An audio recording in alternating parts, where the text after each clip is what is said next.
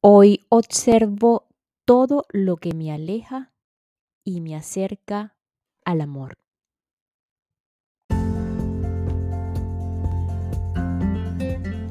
A estas alturas de tu despertar ya sabes o por lo menos tienes idea de lo que te aleja y te acerca al amor. Y si aún no sabes, tranquilo, tranquila, una vez que lo decidas, o vayas decidiendo, ver progresivamente se te irá mostrando y así también vas a decidir cuál de las vías tomar, alejarte o acercarte. Y escucho esto de ustedes en este momento y seguro en mi propia voz, ¿cómo lo voy a saber? Pues todo aquello que te brinde paz interna, que puede ser un sentimiento de serenidad, calma y, por qué no, dicha y alegría a ti y a todos los que te rodean o se cruzan contigo. Sin embargo, también escucho, pero ¿qué hago con aquellos, incluyendo lugares, cosas, personas, etcétera, que no puedo con ellos? Por más que trato, no, no puedo amarlos. Eh, no puedo sentir esta serenidad, esta calma. Tranquilos, Precisamente estamos aquí para aprender a amar. Todas estas relaciones, que finalmente son relaciones con lugares, cosas, personas, el dinero, el cuerpo, etcétera, están para esto. Y tenemos que agradecerlo, porque están para ayudarnos a aprender a amar. Esto que lo recordemos siempre. Eso que consideramos que no puedo amar a X, no puedo con X, no puedo sentir esta calma, serenidad y paz interna con X, nos está acercando al amor verdadero, más de lo que nos imaginamos. ¿Y cuál puede ser un ejemplo de aquello que nos aleja? El querer tener la razón en todo en especial en el juicio que le hacemos a otros, lugares, cosas, personas. Hoy observo todos estos juicios que me alejan del amor y más bien me pueden ayudar a acercarme al amor. Y con esta apertura vamos a continuar con La fuerza de creer del autor americano Wendayer específicamente ya en la etapa final del, capítulo 7 de em, el perdón, justamente el perdón. Aquí hoy un punto de el viaje o el propio viaje del perdón del autor, eh, así como también algo que él llama el perdón en acción, que ya lo mencionamos antes, y si es posible eh, un tema súper interesante que es el dar. Él menciona que dar es la llave del perdón. Así que vamos a continuar.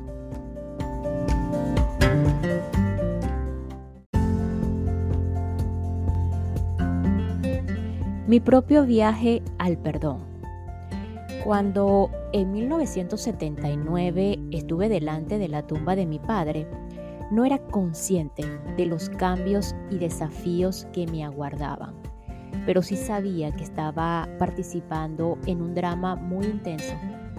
Cuando le hablaba a mi padre con lágrimas en mis ojos, noté que algo estaba cambiando para mí. Y cuando me marché a Mississippi, supe que me había convertido en otro hombre. Sabía que de algún modo había llegado hasta allí. El perdón, es decir, la corrección de mis conceptos erróneos respecto al por qué había estado llevando esa carga durante tantos años, me libré de hacer todas las cosas que supuestamente me tocaba realizar. Creí una vida llena de emociones, eh, de abundancia en todo el sentido de la palabra y de amor sobre lo que antes desconocía. Me dispuse a escribir a hablar en público, a grabar cintas y a darme a conocer a través de los medios de comunicación. Aparecía regularmente en la televisión nacional y hablaba delante de numerosas audiencias, ganando a la vez mucho más dinero del que nunca hubiera imaginado. Y llegó un día en el que recibí algo por correo que iba a poner a prueba mi recién entrenado éxtasis. Era una carta certificada que me notificaba que me habían demandado. Aunque yo sabía que ello no significaba nada, por unos, por unos momentos me quedé asombrado. Jamás en mi vida nadie me había amenazado con nada parecido. Y por otra parte, pensaba que no conocía a ningún abogado. Tras gastarme miles de dólares a pasar dos años ensarzado en batallas de carácter legal, llegué a la conclusión de que había vuelto a las andadas, viejas ideas y deseo de venganza. La rabia que sentía me estaba destrozando. No comía lo suficiente, perdí mucho peso, me encontraba fatal y la ira seguía apoderándose de mí. Me sentía como una víctima. Me hacía constantemente la misma pregunta, ¿por qué me está sucediendo todo esto? ¿Por qué no desaparece de mi vida? O de mi vista, perdón.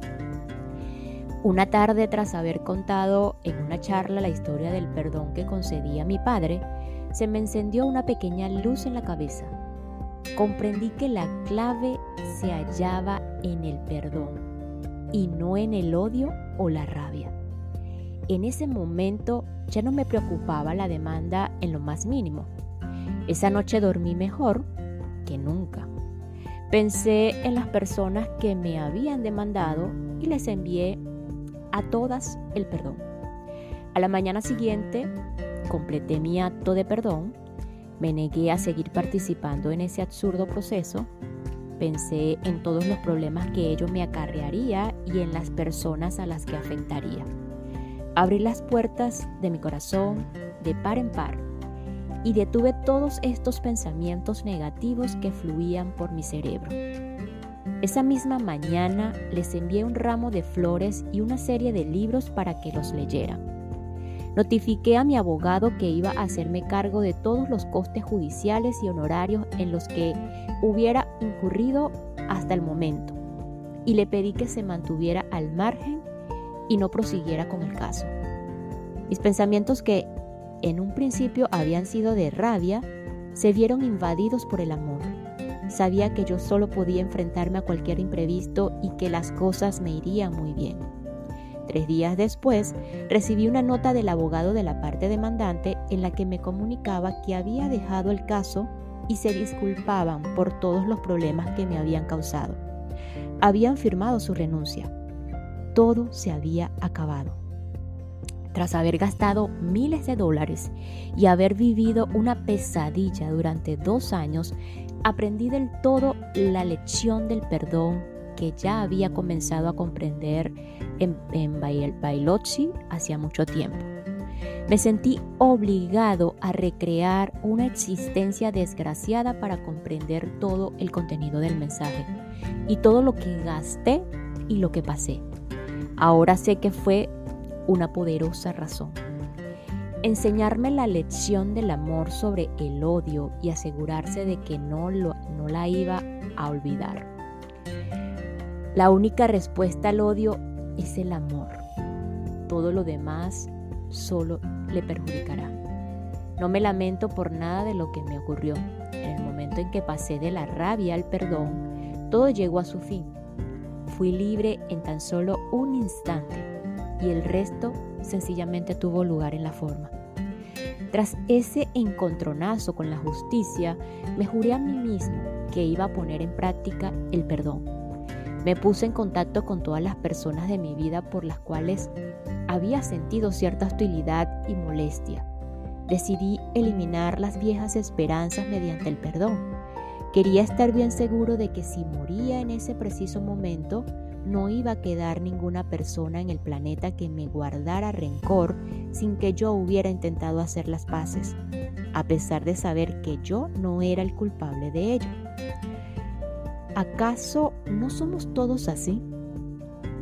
Había unas cuantas personas a las que les había prestado algún dinero y no pensaban devolvérmelo.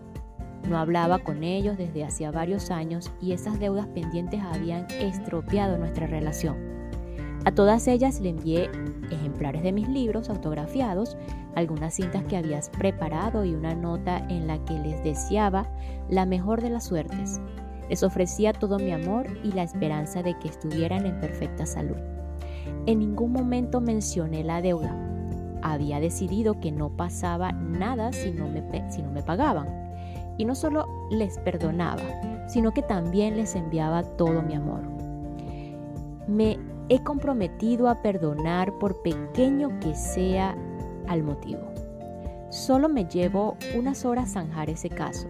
No me quedaba ningún enemigo, no podía dirigir mi odio a nadie del planeta, no podía echar las culpas de lo sucedido años atrás a ningún miembro de la familia ni a algunos de mis colegas o jefes con los que había estado en desacuerdo. Me había subido al tren del perdón y el trayecto era maravilloso. Todo me salía a la perfección.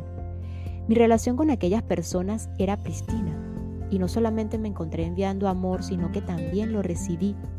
Logré cobrar algunas de mis deudas y aunque otras nunca fueron saldadas, no me importa. Quiero a todas esas personas de igual modo y ahora en el momento de escribir este libro, no se me ocurre pensar en ninguna persona a la que le guarde rencor. Por otro lado, ahora sé que no tengo a nadie por perdonar y que nunca lo hice. Lo que sucedió es que, es que corregí mi errónea concepción de suponer que los demás eran los causantes de mi insatisfacción. Paradójicamente, a través del acto del perdón, he llegado a un punto en el que el perdón me resulta totalmente innecesario. He aprendido a aceptar a mis semejantes tales y como son. Y nunca he pretendido amar a algo o amar algo que en realidad no amo. Ahora también soy consciente de que ya no necesito de esas reacciones emocionales e inmovilizadoras que solían acompañarme en mis encuentros con aquellas personas que me desagradaban. En consecuencia, la aceptación me ha permitido verles según lo que en realidad son y el lugar que ocupan y no olvidarme de que lo mismo sucede en mi propio caso. Toda reacción hostil o negativa como resultado de los demás me permite ahora ver el lugar en el que estoy o dejo de estar y ya no requiere mi perdón. He llegado a un punto en el que ya no necesito perdonar. A través del perdón y valga la redundancia. Otra paradoja de las tantas que he ido apuntando a lo largo de este libro.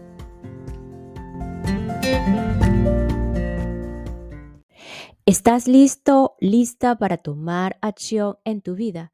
No busques más. Las terapias en línea de Carla Berríos están aquí para transformar la forma en que piensas, sientes y vives.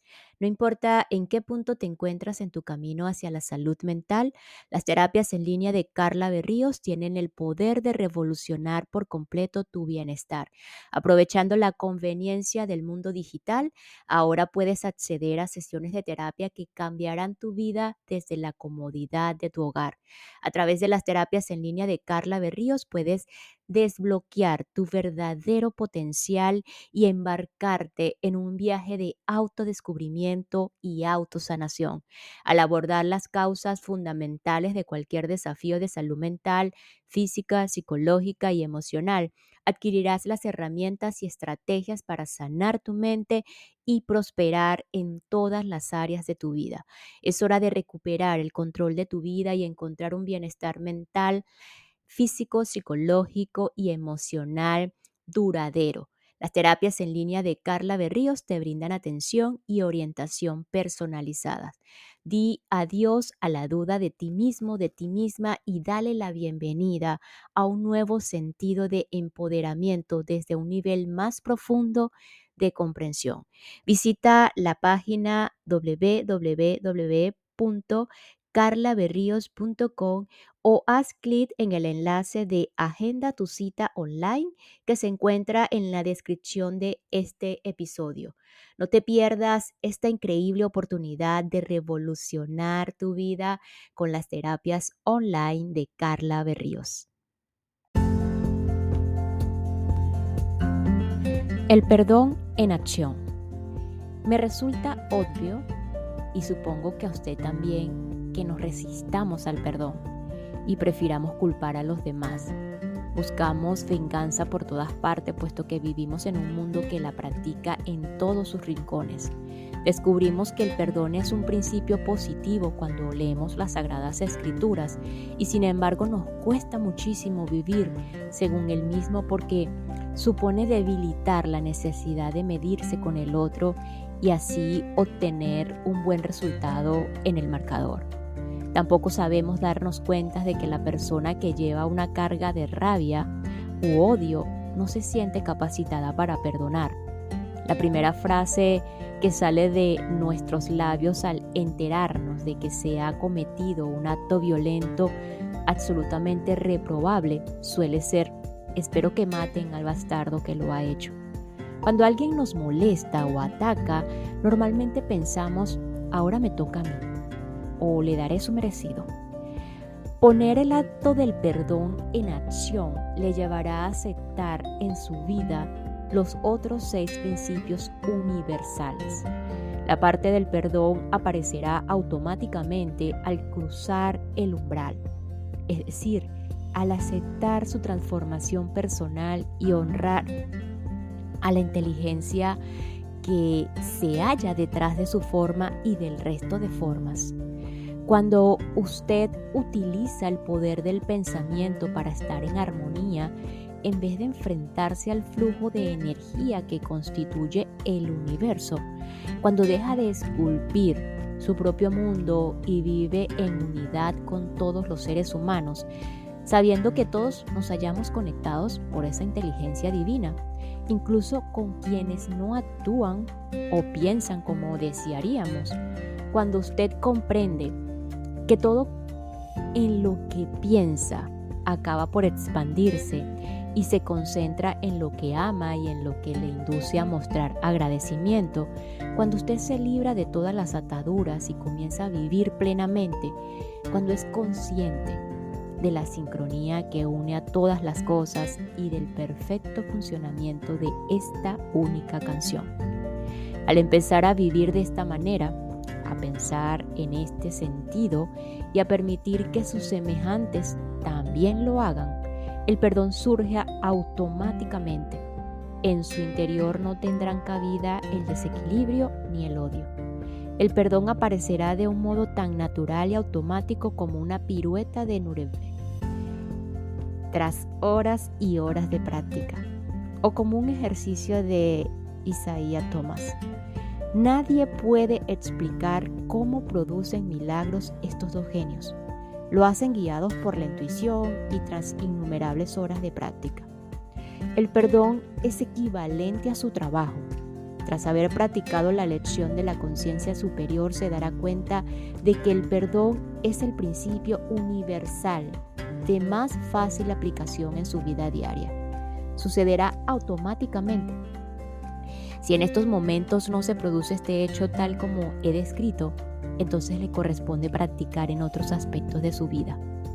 No lamente sentirse todavía incapaz de otorgar el perdón. Lo que debe hacer es vivir según los principios de la conciencia superior y antes de que transcurra demasiado tiempo se dará cuenta de su existencia sin que ello le represente ningún esfuerzo. Cuando observe a los demás practicando actos que son producto de la ira, el odio y la venganza, no los tenga en consideración. Perdóneles y ayúdeles a cambiar lo que han escogido, puesto que nada les beneficia a ellos ni al resto de las personas. Comenzará a dedicarse a ayudar a quienes le rodean eliminando sus pensamientos vengativos y rencorosos. Y entonces usted se percatará de que eso es lo que le ha sucedido en su propio caso. Sería algo parecido a un vuelo con el piloto automático conectado, reaccionando con sus pensamientos de la misma manera que lo haría si estuviera automatizado, sin ser consciente de que está pensando, puesto que además ya lo ha hecho muchas veces. Pero hasta que no llegue el momento en que ese acto del perdón tome forma, puede acelerar el proceso siguiendo lo que a continuación le presento.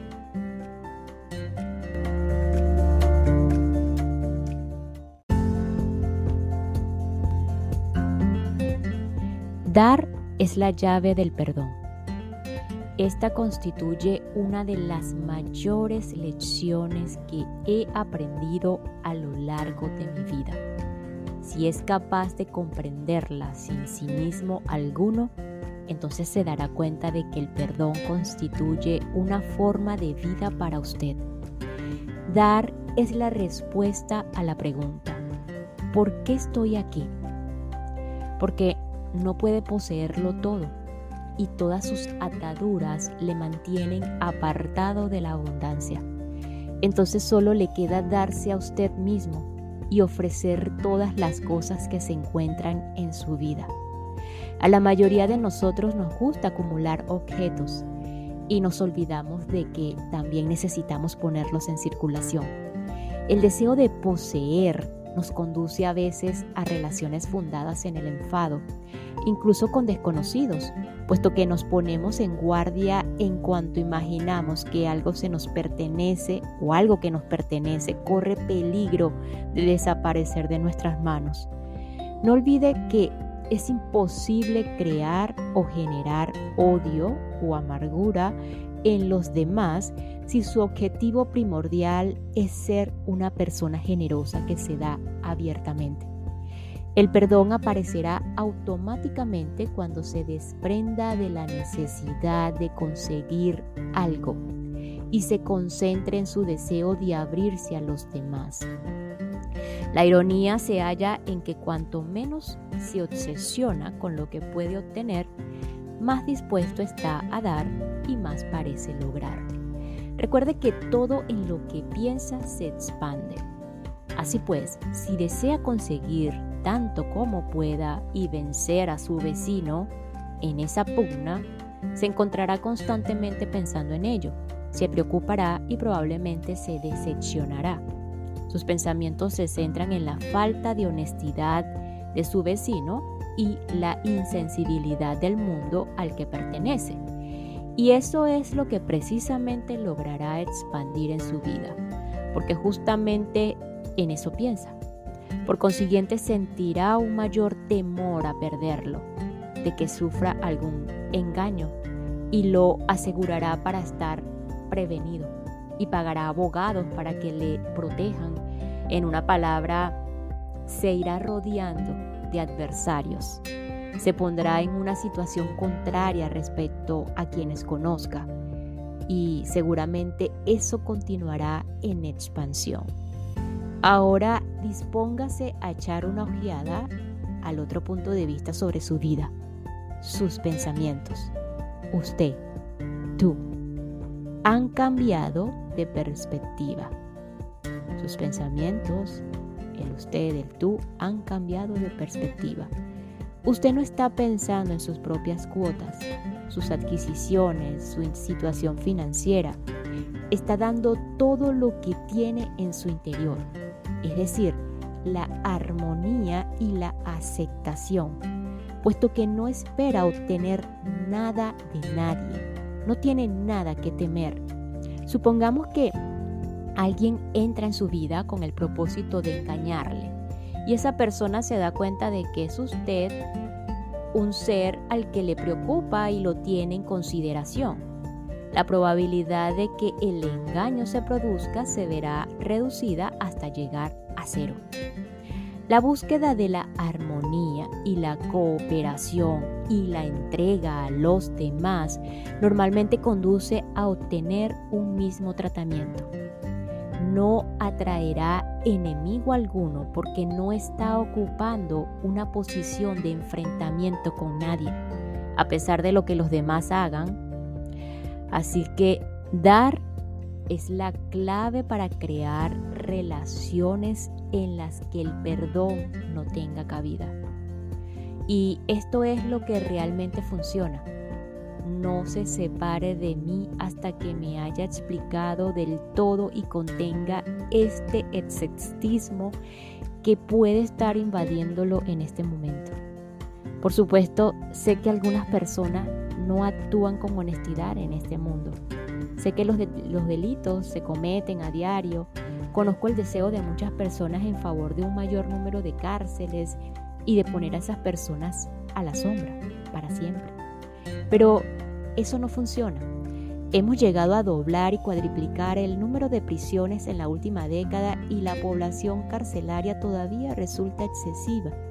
La solución la hallaremos descubriendo por qué hay tantas personas que desean robar a los demás y corrigiendo el modo que tienen de entender el mundo. Al elevar nuestras conciencias, damos un paso importante en este viaje He descubierto que la forma más rápida de desarmar a alguien que se centra única y exclusivamente en lo que puede sacarme consiste en conocerle y hacerle saber que mi forma de vida dista o dicta bastante de la suya. Hace poco tiempo compré un coche y tras efectuar el pago me di cuenta de que habían añadido unos 200 dólares, 200 dólares más en el precio de la compra. No me percaté de este detalle hasta que regresé a casa y comprobé los documentos. Para mí fue una magnífica oportunidad para practicar aquello sobre lo que había escrito en este libro. Hace algunos años probablemente me hubiera enfadado y enfrentado con el vendedor. Esta vez sin embargo, no sucedió así. Sencillamente opté por, por llamarle y le expuse mi opinión sobre lo ocurrido y le dije que creía que no me había actuado con total honestidad. También llegué a hablar con el propietario de la tienda y de nuevo le manifesté mi punto de vista sobre la cuestión sin que un ápice de rabia u odio asomara por mi parte. El hombre se disculpó y me dijo que sentía mucho no poder devolverme el dinero puesto que ya habíamos firmado los papeles de la compra y después de todo un trato era un trato. Le contesté que no me merecía ningún respeto, un respeto con el comercio eh, que practicaba y me marché. No necesitaba perdonarle puesto que la rabia no me había invadido en ningún momento. Me prometí a mí mismo que la próxima vez, antes de firmar cualquier contrato, lo examinaría con mayor detenimiento. Y así acabó la historia. Hasta que 10 días más tarde me llegó la siguiente carta.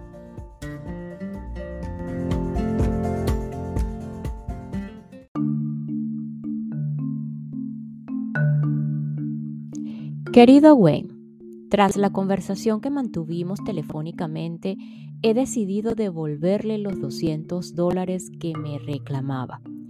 Creo que todo esto no ha sido más que un malentendido y no intento llevarle a engaño. Sin embargo, nos importa la respuesta positiva de nuestros clientes y espero que esta devolución lo ponga de manifiesto. Si puedo servirle en algún otro sentido, le ruego que se ponga en contacto conmigo. Muchas gracias.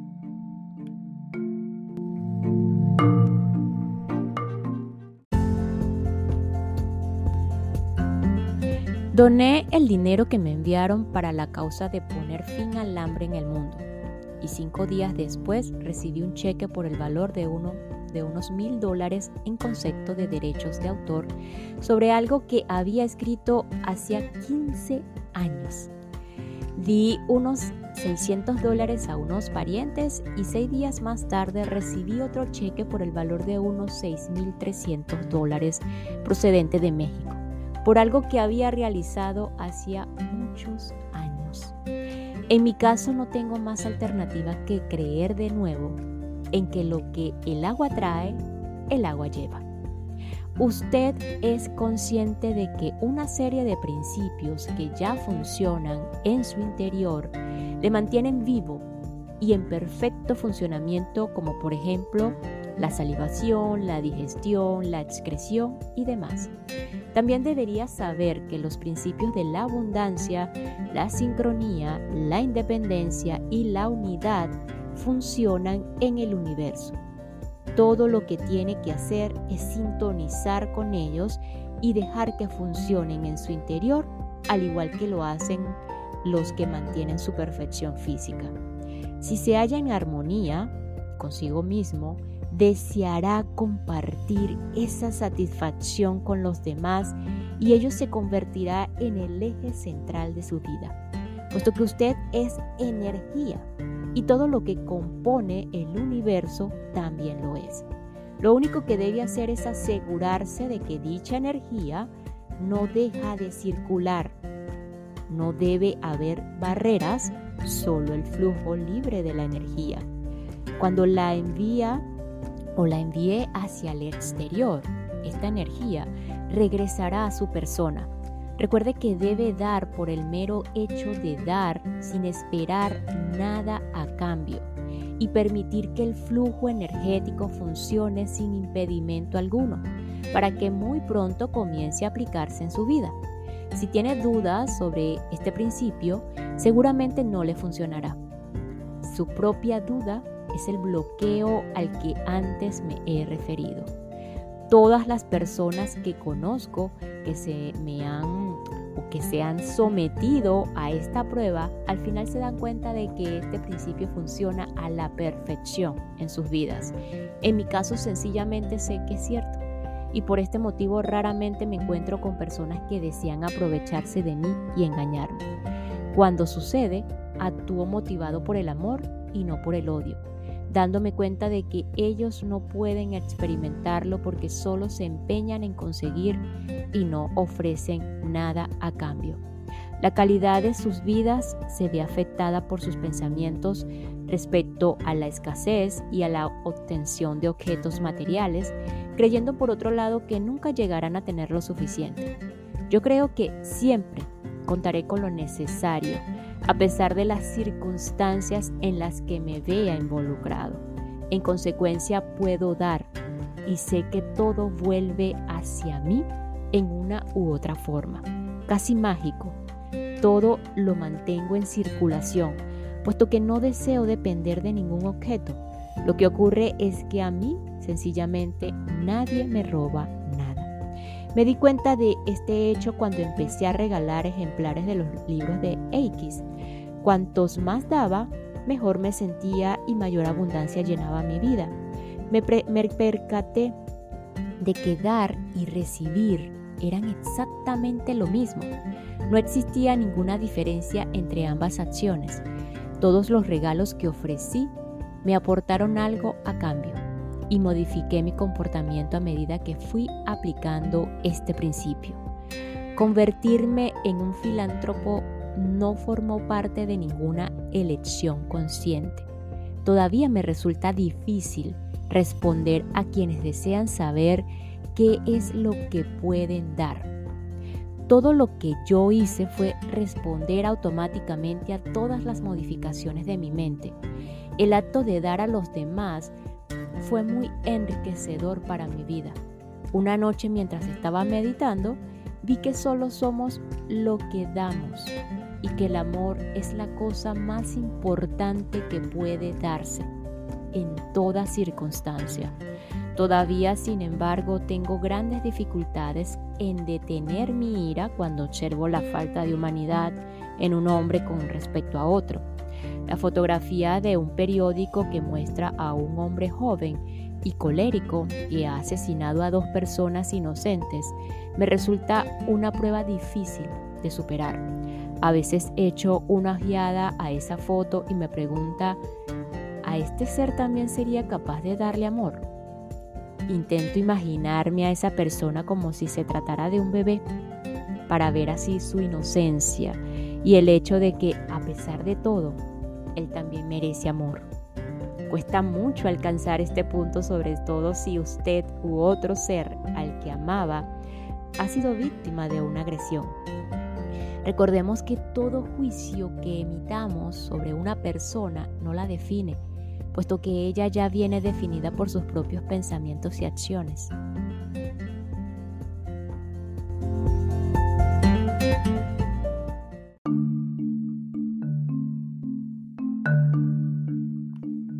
Joel Goldsmith escribió en paréntesis en la eternidad, Amar a nuestros vecinos como a nosotros mismos es conceder a nuestro vecino el mismo reconocimiento de santo que nos damos a nosotros mismos, a pesar de las apariencias circunstanciales. Ese vecino puede ser la mujer que ha cometido adulterio o el ladrón en la cruz, pero nosotros no tenemos nada que ver con todo esto. Lo nuestro debe consistir en amar a nuestros semejantes conociendo su propia naturaleza, al igual que nosotros somos amados cuando la nuestra también es conocida, a pesar de lo que las apariencias temporales puedan representar. Podemos comenzar ofreciendo amor y comprensión a esa parte de nosotros mismos que lucha entre el dolor, la pena y la rabia podemos ocupar ese lugar en bien de nosotros mismos, somos capaces de formar parte de esa energía universal, esa conciencia superior, esa santidad que existe en todos y cada uno de nosotros y de dar incluso a quienes nos rodean, a quienes nos dañan. Porque eso es lo que guardamos a nuestro interior o en nuestro interior. Existe en todos nosotros es el amor y puede aparecer si así lo deseamos. Dar tanto como uno pueda, sin esperar nada a cambio, supone un gran paso en la consecución de la abundancia en nuestra vida y la superación de la necesidad de perdonar. Paradójicamente, al no esperarlo, recibirá más y más cada vez.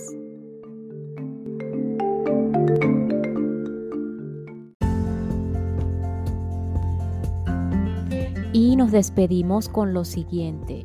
Dar es la respuesta a la pregunta ¿por qué estoy aquí? Porque no puedo poseerlo todo y todas sus ataduras le mantienen apartado de la abundancia. Entonces solo le queda darse a usted mismo y ofrecer todas las cosas que se encuentran en su vida.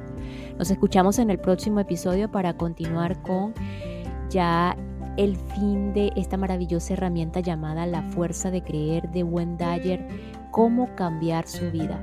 Una herramienta maravillosa, lo repito y lo redundo, maravilloso, eh, que nos va a ayudar, que nos ayuda o nos está ayudando en este momento a conectar con tantas respuestas que de todas esas preguntas que hemos estado haciendo en nuestras cabezas cuando llegamos justo a esta parte de preguntar al universo, a Dios, a eso que está más allá de, estos cuerpos, eh, la fuerza de creer se ha convertido en esa respuesta.